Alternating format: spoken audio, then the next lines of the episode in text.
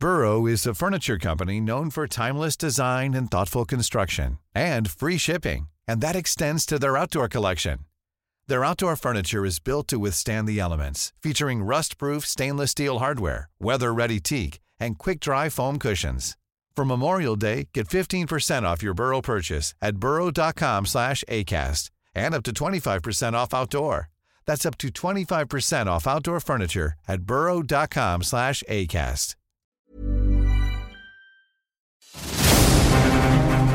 Los expertos se reúnen para debatir, polemizar, desmenuzar a la noticia y a sus protagonistas.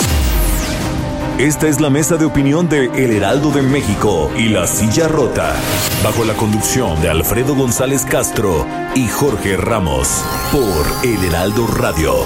Iniciamos.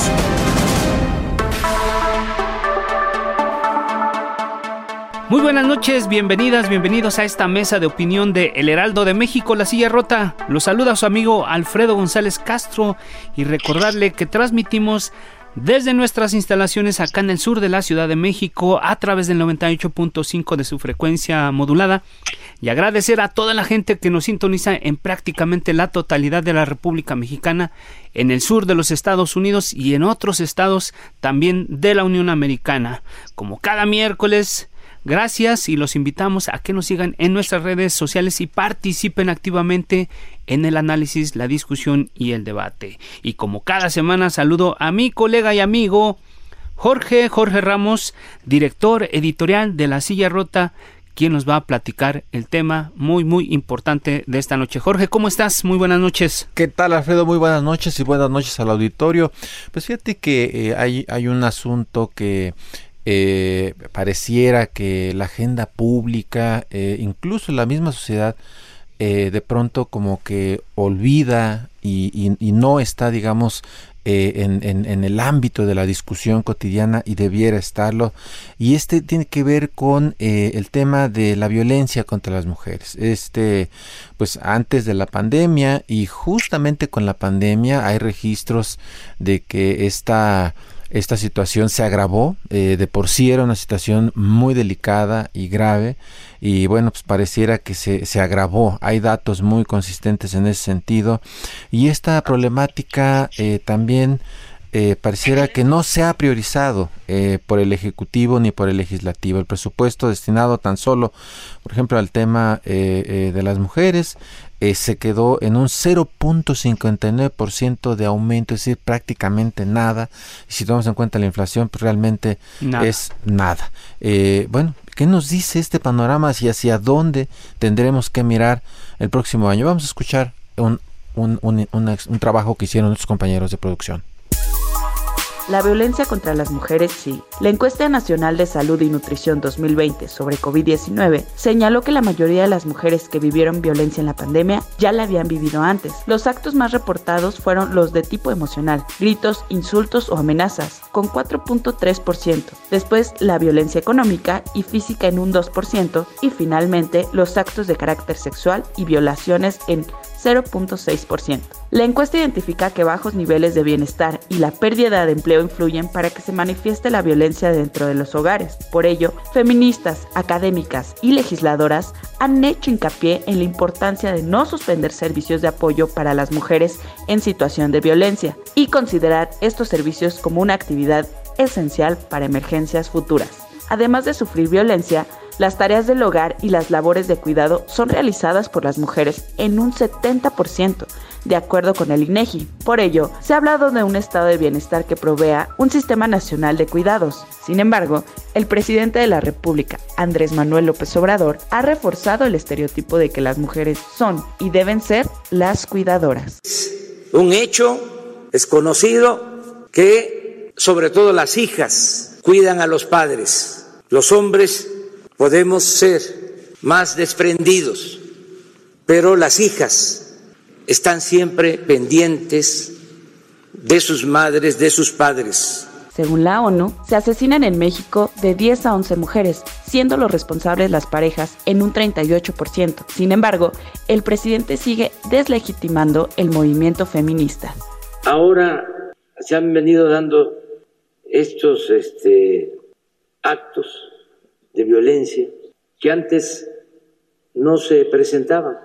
Diría yo que es un fenómeno nuevo que tiene que ver con el inicio de nuestro gobierno.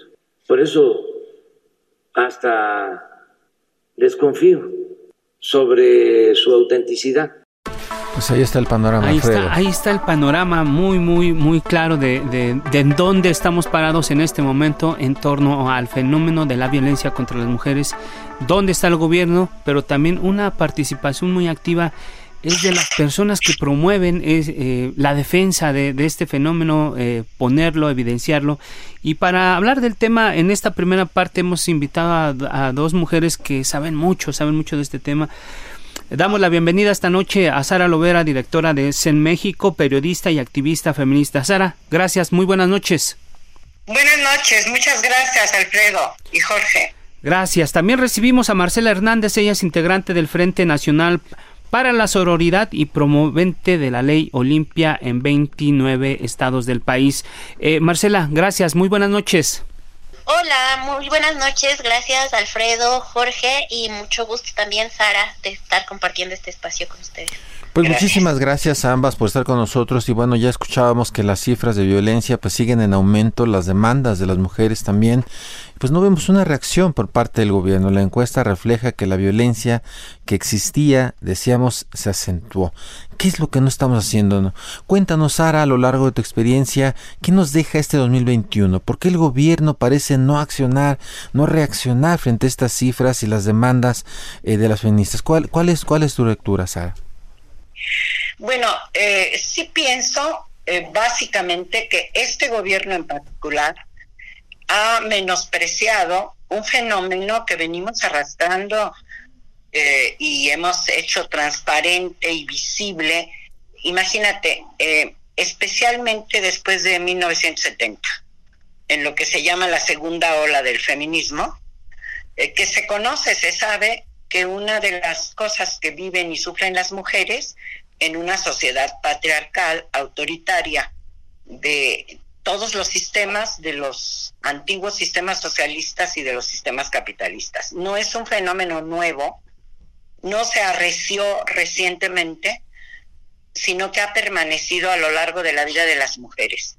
Las primeras mujeres que fueron violentadas de manera masiva fueron a las que llamaron brujas en el siglo XV.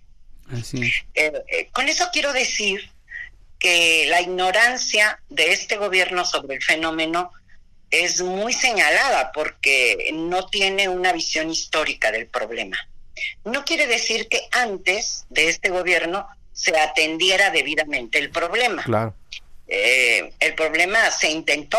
El primero que habló de que era un asunto de Estado fue el presidente Ernesto Cedillo. Yo recuerdo las ocho columnas de un periódico nacional o del Distrito Federal que decía, eh, este es un asunto de Estado y creó la primera Comisión Nacional para atender el fenómeno. Fíjate, hace ya cuántos años, 28. 28 años ya. Uh -huh. Es decir, y lo que no pasaba antes, también, lo que no pasaba antes de Cedillo, era que no se contaba. A partir de Cedillo se empieza a contar el fenómeno. No solamente en México, sino a nivel mundial, a partir de la Conferencia Mundial de las Mujeres de 1995. En China, ahí ya se dijo que Naciones Unidas había detectado que dos, que, tres de cada diez mujeres en el mundo habían sufrido algún tipo de violencia. En México se empezaron a hacer las encuestas entonces desde INEGI, que se llaman las encuestas de hogares, que ha venido hablando claramente de qué pasa. Les pregunta y ahí se ha definido en qué ámbitos reciben violencia. El fenómeno es grave, ah, es grave, es universal, sucede en todas las sociedades y en algunas sociedades y en algunos gobiernos se atiende mejor que en otros. México era regular, yo diría, esto no es políticamente correcto, pero tengo que decirlo, yo diría que cuando más se le puso interés al asunto fue en el sexenio pasado, en el de Enrique Peña Nieto. ¿En serio? Sí. En serio, casualmente. Uh -huh. Fue cuando se pusieron, tú te acuerdas de las alertas de violencia de género, se claro. alteró la ley, la ley integral para prevenir y atender la violencia contra las mujeres, es de 2007. Y, y, ahí había que formar un sistema nacional para que todas las instituciones actuaran. Es muy poco tiempo, y tú lo ves en términos históricos de 2007 a la fecha para abatir el problema, pero se hicieron cosas. Se hicieron cosas muy importantes, no solamente las alertas, sino los centros de justicia para las mujeres, los centros de apoyo a las mujeres. Eh, antes se, se, pensaba románticamente que no sucedía en el campo, en el campo también sucede. Entonces, y ahora vamos para atrás, Sara. Sí, vamos para atrás porque como no se reconoce históricamente, entonces lo que ha hecho este gobierno, en síntesis, si me callo, es no, no. ha disminuido la institucionalidad de las de lo que se llama la política de género. Y por lo tanto, al disminuirlo, quitó recursos para las CAMIS, quitó recursos para los centros de justicia y discursivamente eh, no le da importancia. Ahí está. Todos estos, todos estos datos ayudan a que no avancemos. Ok, Ok, vamos a dejarlo ahí ahorita un, ratito, Sara, y vamos con Marcela Hernández, que, bueno, Marcela y a, las dos invitadas, eh, pues estamos prácticamente ya cerrando el año, a poquitos días, días de la Navidad y también prácticamente se, se, muere el 2021. Pero Marcela, tú que fuiste una, una participante muy activa en el momento, pero que además tu caso dio origen a esta, a esta ley Olimpia, ¿Por qué no nos ayudas a hacer eh, un balance de cómo cierra el año y qué podríamos esperar de, este asunto, de este fenómeno para lo que viene el próximo año? ¿Cómo viene, eh, cuál es el balance que puedes hacer del, del 21 y lo que viene para el 2022? Sí, pues quisiera decir que Ley Olimpia es una causa mucho más amplia e integral que solamente lo que concierne a lo legislativo por lo cual decir que ya se logró para mí no es del todo del todo cierto o del todo suficiente porque lo que se lograron son apenas las reformas legislativas, pero falta la implementación, la capacitación, la creación de protocolos, la justicia para la ¿no? Em, Ley Olimpia eh, comenzó a ser aprobada, la primera reforma fue aprobada en Puebla en 2018 eh, a lo largo de 2019 y 2020 se fueron logrando el, resto de los estados y fue apenas hasta este año que se logró aprobar a nivel federal y entró en vigor en junio de 2021.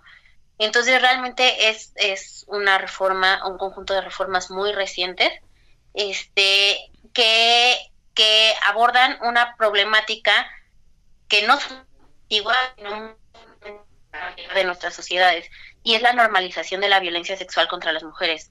Solo que ahora sucede en medios digitales, por eso se agrega como una modalidad de violencia en la ley de una vida libre de violencia. Entonces, bueno, creo que eh, la lucha que habíamos emprendido para que estas reformas fueran una realidad mucho tiempo. El 2018 es apenas, o sea, como una pequeña punta de iceberg pero en realidad esta lucha llevaba por lo menos unos cuatro años antes, que en esos cuatro años no habíamos logrado que ningún mm, funcionario, funcionaria, gobierno, que nadie nos escuchara. Y afortunadamente empezó a lograrse esto a partir de, de 2018, después de todas las trabas que tuvimos. También creo que es afortunado que no se ha vuelto un tema eh, político que han sido personas dentro de todos los partidos políticos que nos han ayudado. Cada, en cada estado ha sido un partido político diferente o un conjunto de, de funcionarios, funcionarias, este, legisladores y legisladoras de diferentes bancadas que nos han apoyado. Entonces, no se ha, no se ha vuelto así. La idea no es esa. Y este.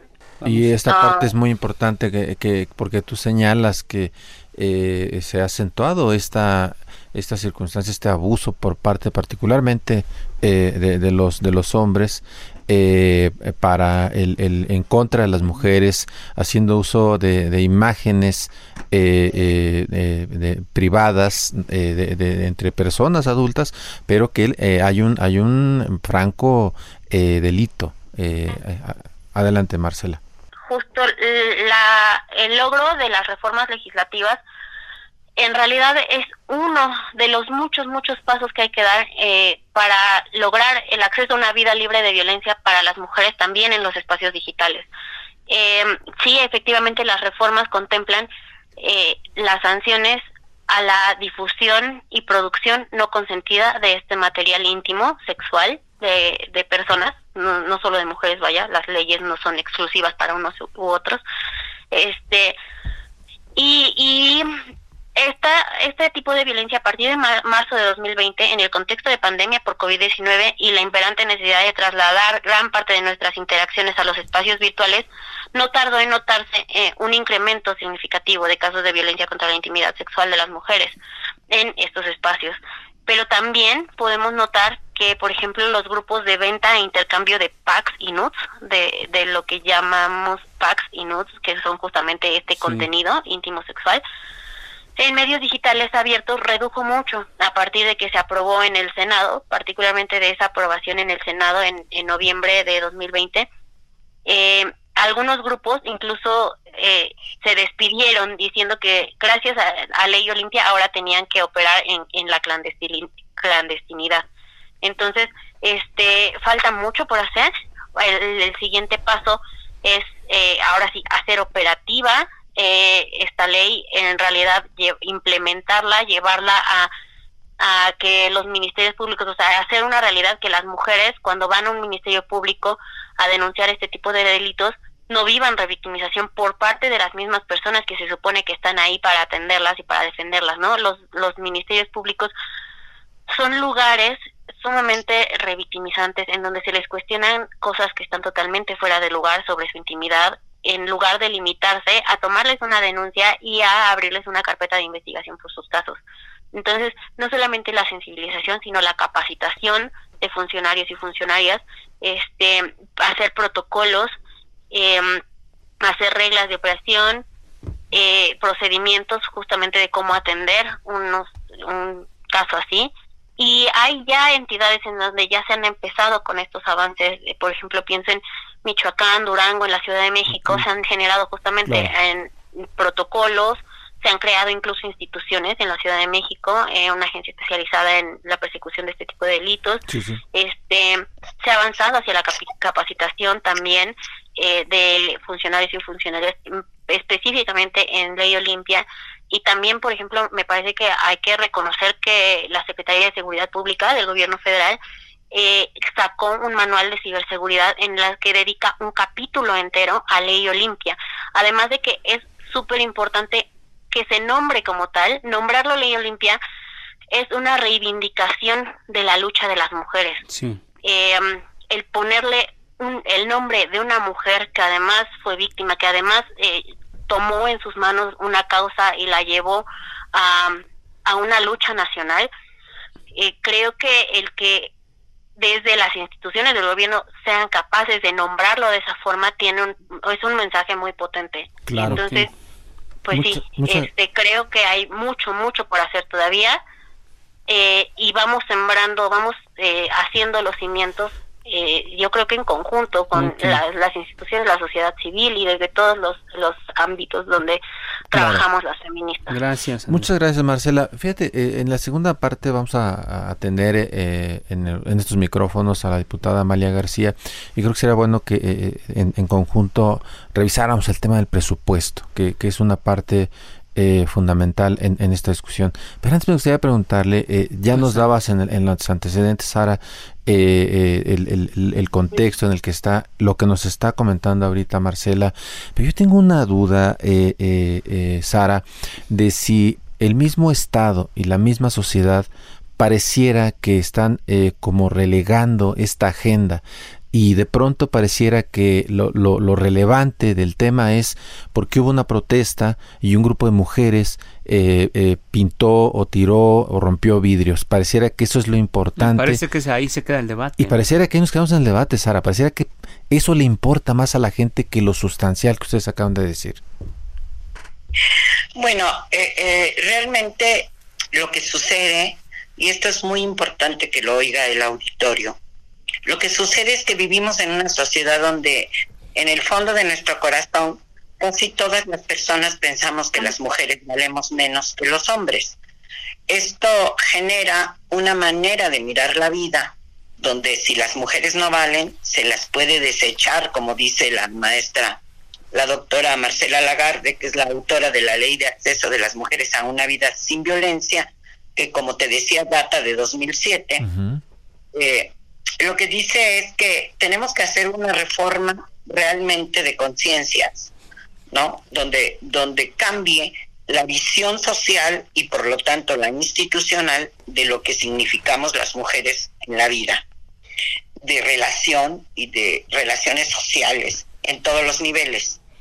Esto, esto eh, podría hacerlo, desde luego, el, el gobierno y por lo tanto el Estado, para que las cosas cambiaran, porque efectivamente, como dice Marcela, un tipo, un ámbito de la violencia novedoso es el de las redes sociales, porque es como la gran revolución de las comunicaciones.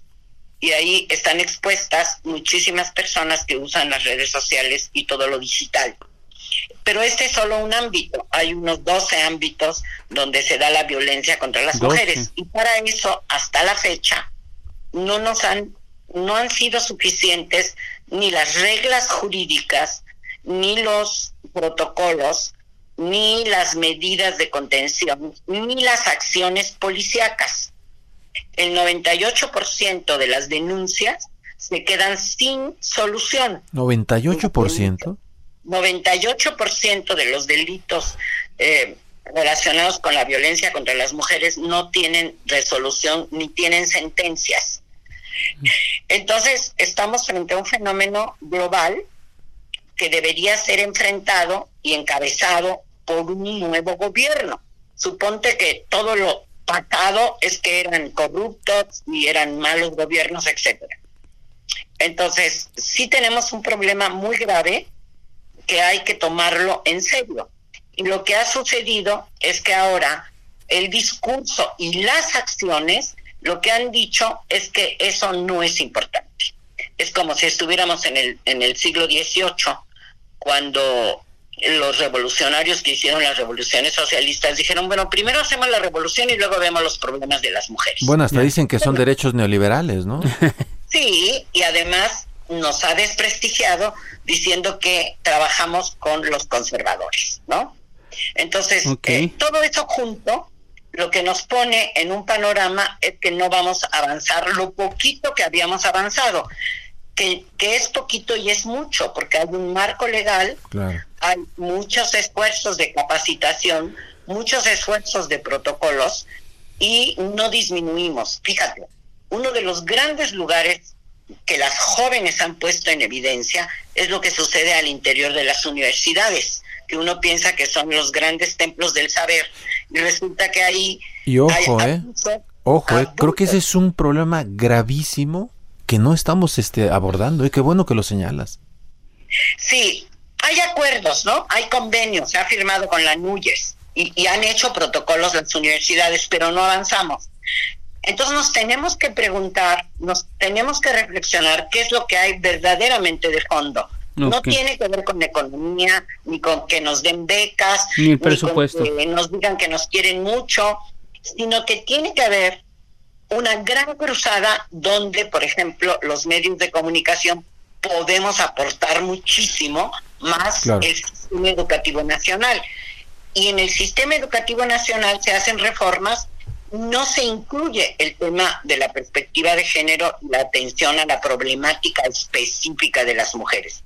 No es lo mismo la violencia en general estructural que la violencia específica contra las mujeres. Entonces, gravísimo error, gravísimo error. vamos a ir a un, si vamos a ir un pequeño corte eh, comercial, eh, Sara, Marcela, y inmediatamente se va a, eh, a incorporar con nosotros Amalia García. Vamos a un corte y regresamos, no le cambie.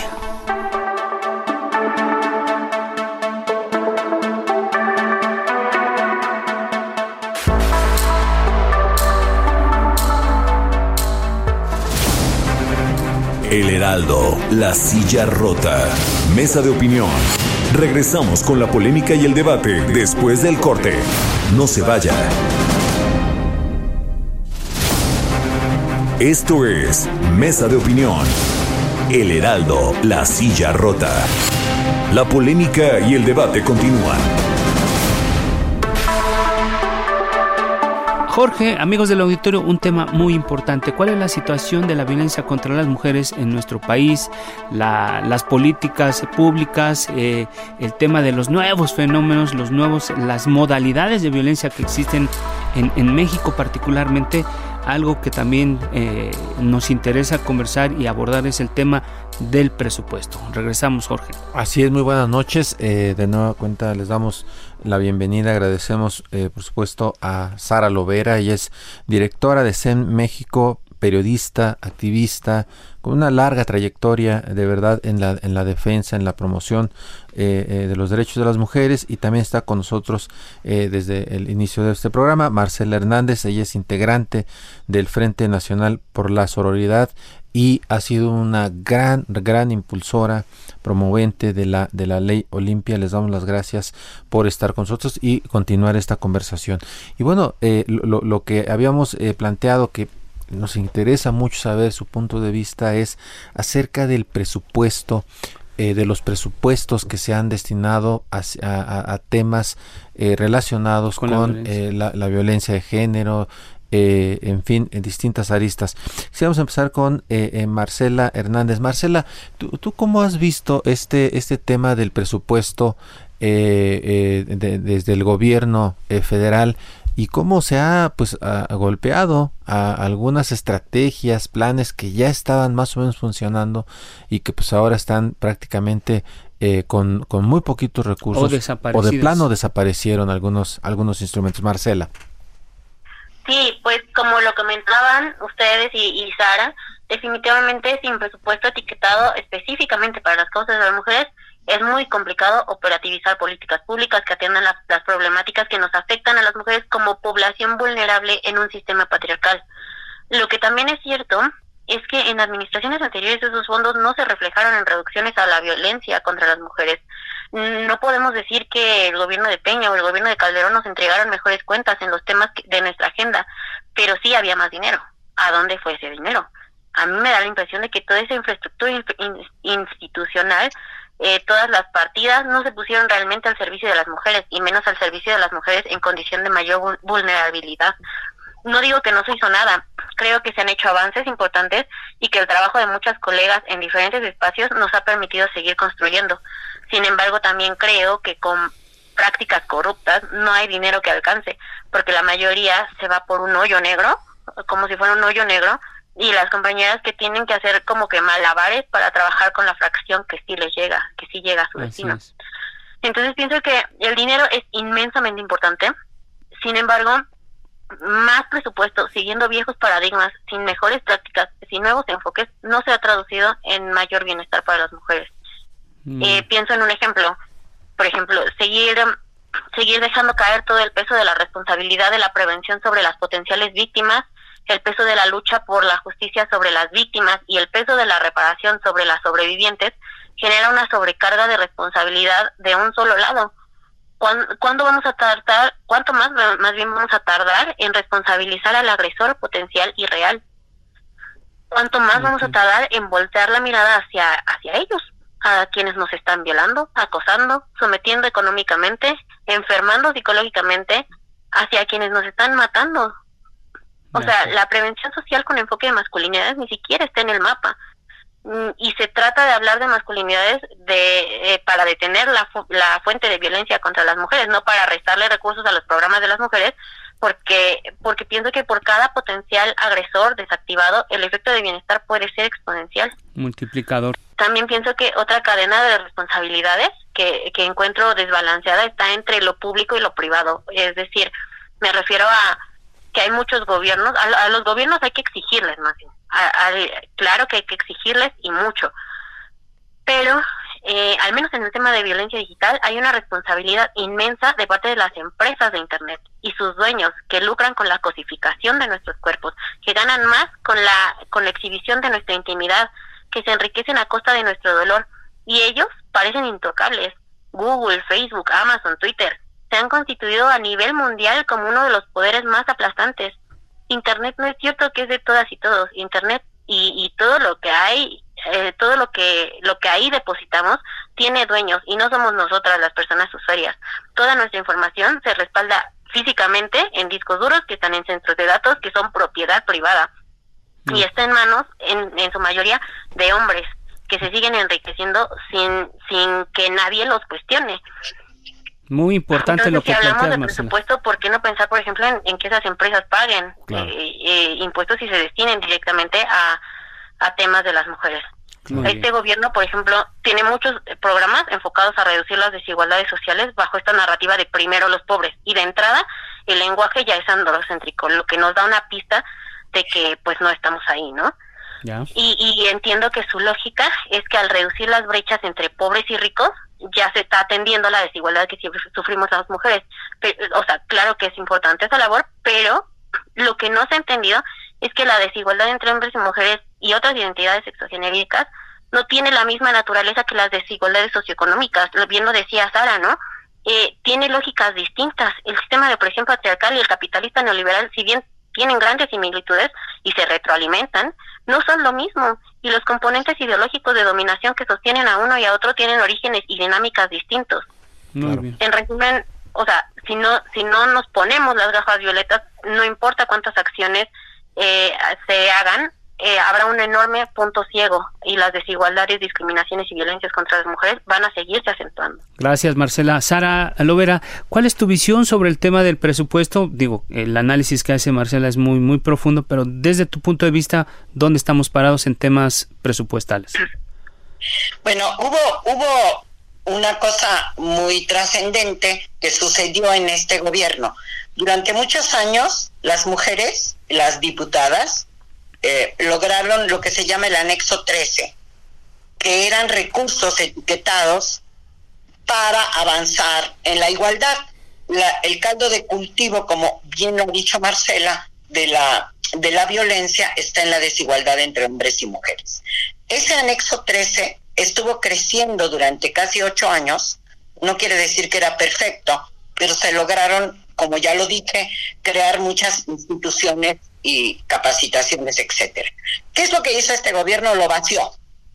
Lo vació y el algo así como el, el 78% del presupuesto que se aparece en el anexo 13 se dedica a los grandes problemas, a los grandes programas del gobierno de la República, las becas para las personas mayores, las, las becas para los estudiantes, etcétera. Y entonces se vació y se redujo el presupuesto para atender la violencia, como fuera que estuviera. Se creó, por ejemplo, la CONAVIN, que está en gobernación.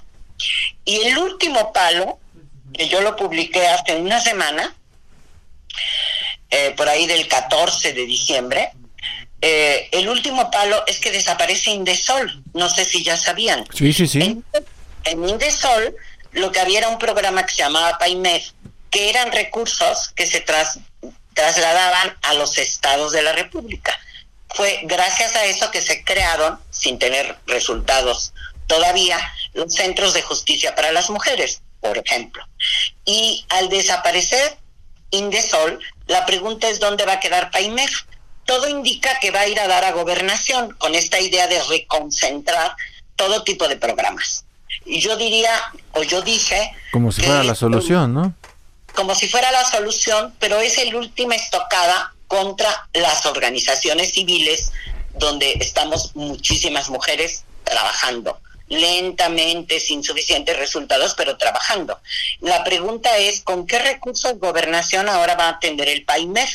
Que apenas en agosto le hicieron una evaluación y tenía 83% de efectividad la directora de Indesol dijo que en ese programa que atiende en campo y a, piso raso a las mujeres que sufren violencia, ese programa no detectó, eso dijo ella, yo no lo sé, dijo que no se detectó un solo asesinato de las mujeres atendidas, que son como 3 millones de mujeres. Entonces, imagínate que ahora ese programa dicen que va a ir a gobernación sin dinero, y sin estructura, porque lo han destruido, ¿qué es lo que va a pasar? Pues se va a profundizar el problema. Pero ese es un ejemplo desde la primera circular que mandó el gobierno el 19 de febrero de 2019 de que desaparecía cualquier recurso para la sociedad civil desde ese momento atentaron contra los grupos de mujeres que existen y que no les regalan el dinero. Hay una ley de atención ciudadana que no está cumpliendo el gobierno de la República y te podría decir una lista de afectaciones a lo que está construido jurídicamente, que como bien dice Marcela, no significa que, que lo va a resolver, porque los operadores no saben de género, porque hay corrupción, porque no les importa, en fin, pero existía y cuando existe es exigible. Cuando te lo quitan, ¿qué es lo que vas a exigir? Es una pregunta que yo hago. Entonces, me parece muy grave que haya desmantelado. Se habla de más o menos 23 programas desaparecidos en este gobierno. ¿23? El, sí, 23, incluso el de la atención a víctimas, eh, la reducción de de recursos para los refugios a donde van las mujeres, ahora resulta que los refugios sobreviven gracias al dinero internacional. El, Observatorio Nacional contra el Feminicidio tampoco tiene recursos del Estado, todo depende de que nos den los holandeses. Claro. Eh, por decirte algo. Entonces, lo que sí tenemos es una posición del gobierno mexicano de no entrarle a ese problema, evidentemente. Pues ahí está. y es global y es no aplicar la ley de acceso de las mujeres, ni la ley de Olimpia, ni la ley de víctimas, ni la ley de trata. ¿Me das cuenta? Lo que ha hecho es desmantelar lo institucionalmente constituido que no resolvía el problema, pero que era exigible. Claro. Muy bien. Pues ahí está Sara. Ahora, eh, está con nosotros, eh, nos, va, nos va a hacer un comentario eh, muy breve, pero creo que sí nos, sí, nos puede ayudar a poner luz en torno al presupuesto. Amalia García, muy buenas noches. ¿Cómo estuvo el tema del presupuesto para el tema de las mujeres? ¿Cuál fue el grado de afectación? Gracias, buenas noches. el debate sobre presupuesto ha sido muy intenso y la realidad, hay que decirlo, es que las aportaciones del movimiento feminista en toda su diversidad, de las organizaciones de sociedad civil, de las propias diputadas, que tenemos eh, la convicción de que tiene que haber recursos eh, suficientes para cambiar nuestra vida y para avanzar en la igualdad, ha sido extraordinariamente importante, rica, eh, realmente muy, eh, eh, muy, muy esclarecedora de a qué camino deberíamos ir. Pero por otro lado, tenemos algo que resultó desalentador y en ocasiones realmente desesperante, y es que mientras nos escucharon en las sesiones de Parlamento abierto, mientras tuvimos las sesiones de trabajo, había la eh, sensación de que algo se podía mover, pero cuando digo que fue desesperante es que no se movió una coma del presupuesto. Yo, sin embargo, eh, quiero tener optimismo, no me doy por vencida, vengo de la oposición, he estado en la oposición durante gran parte de mi vida y creo que uno debe persistir y los, las causas que tenemos tienen que estar presentes. ¿Qué hacer? Empezar el cabildeo, las reuniones, el diálogo con diputadas y diputados de comisiones que son decisorias y también, por supuesto, la opinión pública, los medios de comunicación, las redes y el movimiento tienen que mantener una gran presencia. ¿En qué sentido? Yo diría que orientándose a varias de las cuestiones que planteamos. Por ejemplo, tiene que empezarse desde principios del año entrante una, eh, un planteamiento que señale que desde la planeación, desde la programación, antes de que esté elaborado el presupuesto, debe haber eh, una visión que ponga en el centro nuestros derechos, pero además transversal en todo el presupuesto, absolutamente en todo lo que finalmente será el presupuesto que se elabore y se presente por el presidente el 8 de septiembre en la Cámara de Diputados. ¿Por qué esto? Porque si bien es cierto existe el anexo 13, originalmente anexo 12, y es una conquista del movimiento de las mujeres, eh, ahí lo que tenemos son lo que hemos denominado, yo denominaría igual que varias académicas, los aceleradores. Algunos eh, de los programas, acciones, eh, la visión donde creemos que tiene que ponerse el acento para acelerar la igualdad. Pero no es suficiente que estemos en un anexo, debemos estar en todo el presupuesto. Segundo, la perspectiva de género tiene que estar presente incluso en ese anexo 13 porque hoy no está y quiero subrayar no necesariamente que vaya dinero a las mujeres significa avanzar en nuestra igualdad pongo un ejemplo muy específico me parece bien, no, no, me, no me parece mal. Eh, y seguramente lo reciben con eh, agrado las eh, madres trabajadoras de niños y niñas que reciben un recurso. Pero lo que queremos no es que haya un recurso que finalmente no va a garantizar eh, que ellos puedan incorporarse a unas estancias de cuidados. Lo que requerimos es que el Estado se haga cargo de todas las estancias de cuidados, de todas eh, las guarderías, de todos los espacios que permitan que los niños y niñas que lo requieran, que los eh, pequeños niños, bebés que lo requieran, estén ahí. ¿Por qué razón? Porque necesitamos poner en el centro para lograr la igualdad condiciones para la autonomía económica de las mujeres, para incorporarnos a un empleo y también requerimos que los cuidados los asuma el Estado. Un Estado de bienestar debe ser un Estado cuidador que libere nuestro tiempo, el tiempo de las mujeres, que garantice condiciones para que podamos incorporarnos y tener autonomía económica y que garantice nuestros derechos. Muy bien. Y efectivamente no puede disminuirse, no debemos permitirlo a pesar de lo que ya sucedió. Tiene que haber medidas de prevención, tiene que haber condiciones que nos protejan, como los refugios, y tiene que garantizarse que no haya impunidad. a todo eso debería estar el presupuesto. Ahí está el dato. Estamos ya prácticamente en la recta final, Alfredo. Sí, este, gracias, gracias diputado por estar con nosotros acá. Eh, eh, aquí ya nada más una, una pregunta que quiero hacerte, diputada, es eh, cómo convencer a Morena y al gobierno de López Obrador, porque ellos desde el principio dijeron no le vamos un ápice. El tema de la atención a las mujeres pasa por el presupuesto o pasa por políticas públicas y hasta dónde estaría Morena dispuesta a entrarle a esto. ¿Tienen ustedes los argumentos suficientes para convencerlos en el Congreso?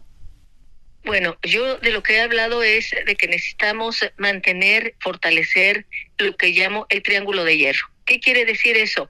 Una gran alianza eh, muy, muy consistente, muy fuerte entre las mujeres que estamos en espacios de decisión, en espacios públicos como la Cámara de Diputados, en el Congreso, las que están también en espacios de decisión en los tribunales, en el Instituto Electoral, en fin, en espacios de decisión en instituciones eh, gubernamentales.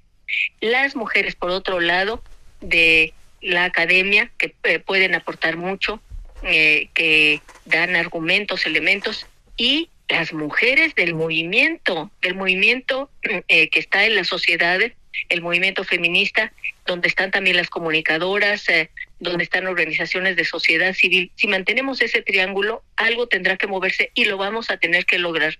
Así se han movido muchas cosas en el pasado.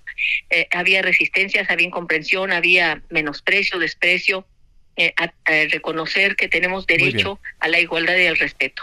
Muy bien, muchísimas gracias Amalia García. Yo me gustaría preguntarle, Sara Lovera, ya, ya en, la, en la recta final de este programa, eh, acerca de este planteamiento de Amalia, ¿cómo lo ves? Y yo te venía a una pregunta adicional. ¿Tú te compras el boleto de que este gobierno es eh, paritario porque tiene un gabinete con eh, un gran número de mujeres con equidad de género? ¿Tú te compras este boleto? No, no me lo compro, porque el tema es otra vez lo mismo. Tenemos mitad de mujeres en la Cámara de Diputados y cuántas de ellas están comprometidas, como Amalia García, que tiene una gran trayectoria de visión feminista sobre la igualdad de los hombres y las mujeres, pues no, porque podemos tener 50% eh, de mujeres en todos lados, pero eso no garantiza que avancemos en este triángulo de hierro del que habla Amalia. Eh, si no logramos, ella, ella es un ejemplo de que ha logrado cosas. Eh, cuando fue diputada, cuando entró Salinas de Gortari, logramos por primera vez que se reconociera el delito de violación equiparada.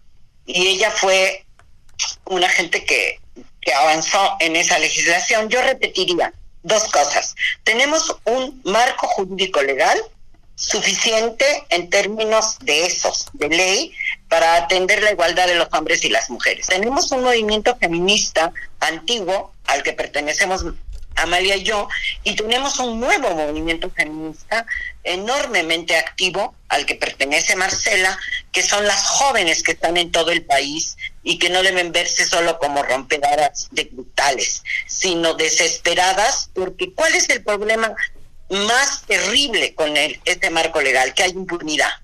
Solamente decía el 98% de los casos se queda impune Hay casos documentados donde están las mujeres reclamándolo, las madres de las mujeres asesinadas, las hermanas, las tías, y no hay un sistema judicial capaz de no solamente decirlo en discursos, sino de comprender. Entonces ahí estamos atoradas. Tenemos que fortalecer nuestro movimiento y los ecos y las voces para mover algo.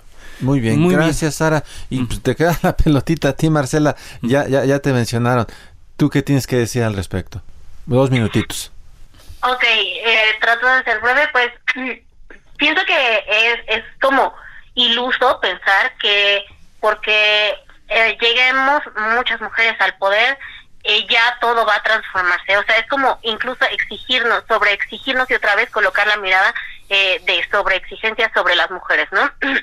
Yo creo que sí es un avance, desde luego que es un avance, perdón, pero yo prefiero que sí haya paridad, aunque no necesariamente inmediatamente se traduzca en que toda la agenda feminista va a estar en el en todo el gobierno, pues es claro que no va a ser así. O sea, es como hasta un pensamiento como medio mágico, místico pensar que va a ser así es un proceso, es un proceso social. Las mujeres tenemos que también irnos apropiando de esos espacios y no se va a hacer de otra cosa si no empezamos por al menos tener un poco de, o sea, tener paridad, ¿no? Entonces, la visión de las mujeres va a ir permeando. Tenemos que ir ganando esos espacios, tenemos que irlos de, colectivizando también, porque nuestra mirada es realmente es muy diferente a la mirada patriarcal o bueno, no, o sea, también estamos permeados por el sistema patriarcal, por todos los valores, eh, toda la conciencia eh, pues patriarcal, machista, porque también crecimos en este sistema y también somos parte de él. Lo estamos transformando quienes estamos un poco tratando de abrir nuestra conciencia y buscando mejores condiciones, pero eso no quiere decir que todas las personas estén en los mismos procesos.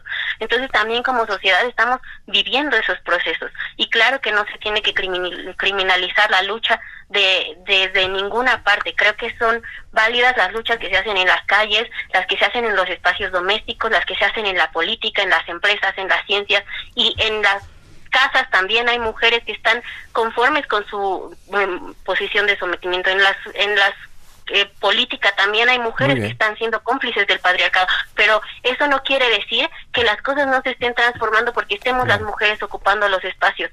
O sea, eh, creo que si se permite más, estamos avanzando porque entre toda esta visión también habemos mujeres que estamos cuestionándolo todo. Y el que una mujer esté cuando digo que está como conforme con un lugar de sometimiento, no es su culpa, no es que, queramos seguir ahí, es que estamos justamente eh, socializadas en un sistema. Muy bien, pues se acabó el, se, acabó, el, tiempo. Se acabó el tiempo. Pues agradecerle, por supuesto, a Marcela Hernández, integrante del Frente Nacional para la Sororidad. Agradecerle, por supuesto, a Sara Lovera, con una gran trayectoria en, en estos temas y de verdad empujarlos, empujarlos, creo que es, es la vía. Eh, y, pues a seguirle con estos temas. También agradecer a la diputada Amanda García que tuvo que salir eh, a una, a una tarea, pero bueno, estuvo con nosotros, nos acompañó. Llegamos al final de este espacio, Jorge, amigos del auditorio. Agradecemos siempre a, los especialistas, a las voces que, que, nos, que nos favorecen con su generosidad de tiempo, espacio en esta emisión de la Mesa de Opinión del Heraldo de México, La Silla Rota. Agradecemos también a quienes han hecho posible este esfuerzo Isaías Robles en la información, Ángel Arellano en la producción, con el apoyo de Gina Monroy e Iván Marín y Jorge Aguilar en los controles técnicos. Los esperamos el próximo martes a las 9 de la noche en la mesa de opinión de A Fuego Lento y el miércoles nuevamente con La Silla Rota. Nos vamos. Felices fiestas, Jorge. Feliz un abrazo caluroso a todos, por favor. Pásenla muy bien. La polémica por hoy ha terminado en la mesa de opinión. El Heraldo de México y La Silla Rota.